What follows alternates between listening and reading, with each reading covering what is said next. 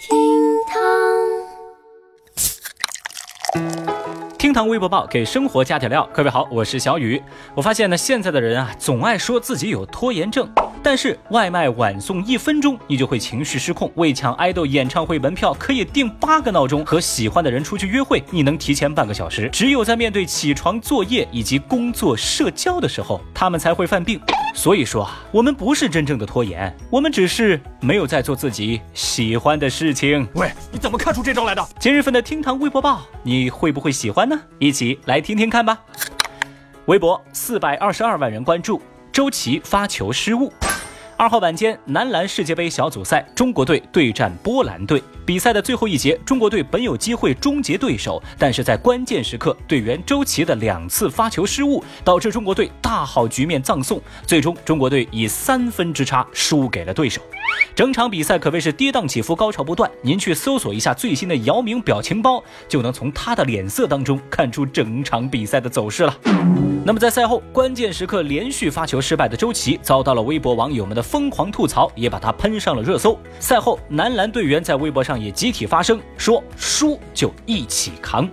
那对于这次失利啊，有人质疑是教练李楠战术安排不合理，有人认为就是周琦在关键时刻难堪大用，也有人说啊，这是球队缺乏大赛经验，临场紧张。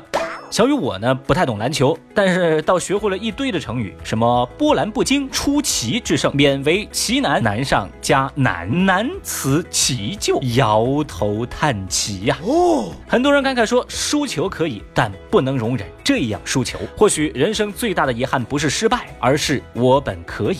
所幸啊，接下来中国男篮还有机会，下一场比赛，小雨也期待队员们的精彩发挥啊。微博二百一十一万人关注，爸爸请学校将五胞胎分五个班。开学是这两天避不开的热门词汇。在九月二号，安徽安庆出生于二零零六年十二月六号的龙凤五胞胎迎来了他们小升初的开学季。为了不影响彼此的学习成绩，他们的爸爸那是煞费苦心。他要求学校把这五个孩子呀分别安排在五个班。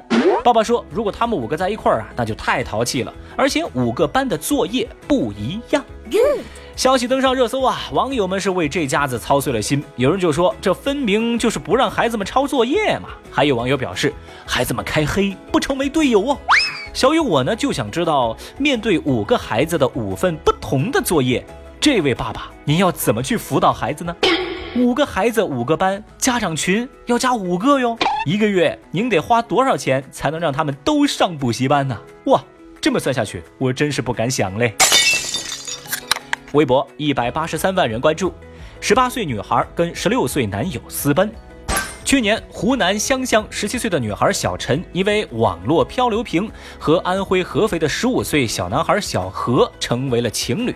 俩人流落街头，就算住桥洞也坚持要在一起。但是呢，这个女孩的父母啊，不忍自个儿的女儿受苦，于是呢，把两个孩子叫回家中养着。但是啊，这女孩的父母就发现哟，这小男孩小何辍学之后，还天天在家里面打游戏，觉得这孩子好吃懒做，坚决反对两个人交往。哼，在今年的八月二十九号，两个小孩决定要私奔，后来就被女孩的父母在车站给拦了下来。谁知两人直接在车站死死的抱在一块儿，表示说：“我们宁愿流落街头，也不要分开啊。”男女间的私奔戏码在现实上演，不少网友觉得这事儿太不靠谱了。有人就说啊，小屁孩根本就不懂什么是爱情，什么是责任，家长教育不到位，现在尝到恶果。有网友认为，三年之后，你俩小孩啊都想抽死当年的自己。对于这场闹剧，大家基本上达成了共识，都觉得呀，小朋友你们真是太年轻，神经病啊！俗话说，网络一线牵，珍惜这段缘。孩子们，你们是作业太少，还是年龄太小啊？十六岁的男生，十八岁的小姑娘，不用为工作、生活、家庭、车子、房子、票子操一丢丢的心啊！叛逆一点呢，我觉得也很正常。这事儿啊，不怪你们，要怪就怪袁隆平。微博一百七十一万人关注。Costco 会员排队退卡，开业第一天被挤爆的会员制超市 Costco 最近不是一帆风顺。现在开业前三天，售价为一千四百九十八的飞天茅台没了，水井坊的特价酒卖完了，原本九百一十九的五粮液也调回了原价。之前被顾客们抢破头的东西纷纷下架，而现在超市里商品的优惠力度也没有刚开业那三天那么的疯狂了。现场的顾客表示说：“哎呀，成本太高了，我下次不会来了。”而在超市的出口的位置啊，会员卡退卡处退卡的队伍排的老长了。由于退卡人数太多，工作人员直到下午两点都还没吃上午饭。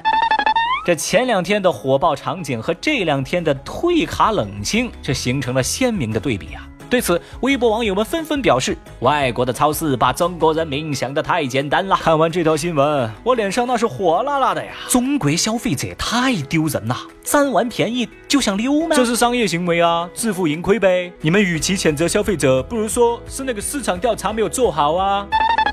那么现在问题来了，正在听节目的您，对这种薅完羊毛就开跑的行为又是怎么看的呢？节目下方评论区一块儿来聊聊吧。微博一百一十七万人关注，男子高速上搭帐篷睡觉。在八月三十号，重庆市 S 二六有盐高速出城方向，男子谢某因为太困，而且车子里面太热，就把车啊停在高速的应急车道，就直接在自己的车跟前儿搭起了帐篷，睡起了大觉。这现场没有任何的警戒措施，民警后来发现，赶紧过来调查询问情况。这谢某告诉民警，是因为哎这环境很好啊，所以就选择在这里搭帐篷睡大觉。最终，这司机谢某被警方罚款两百元。而这种奇葩做法，微博网友们简直不能忍。有人就说啊，你这是什么二货呀？常识都不知道吗？有网友也表示，这哥们儿啊是嫌命长，不太聪明的鸭子。太厉害啦！还有人评论说。在高速上睡觉确实凉快啊，你凉的比较快吧？神经病啊！俗话说得好，只要心里有片海，人生何处不马带。这哥们儿已经不是心里有片海了，那是脑子里有片海啊！哥们儿，你小心你这眼睛一闭一睁，帐篷瞬间变坟包啊！老这么说话，咱们以后还能不能一起玩耍？好了，以上就是今日份厅堂微博报。如果您觉得咱这个节目还有点意思，欢迎您点击订阅。明天我们再聊，拜拜。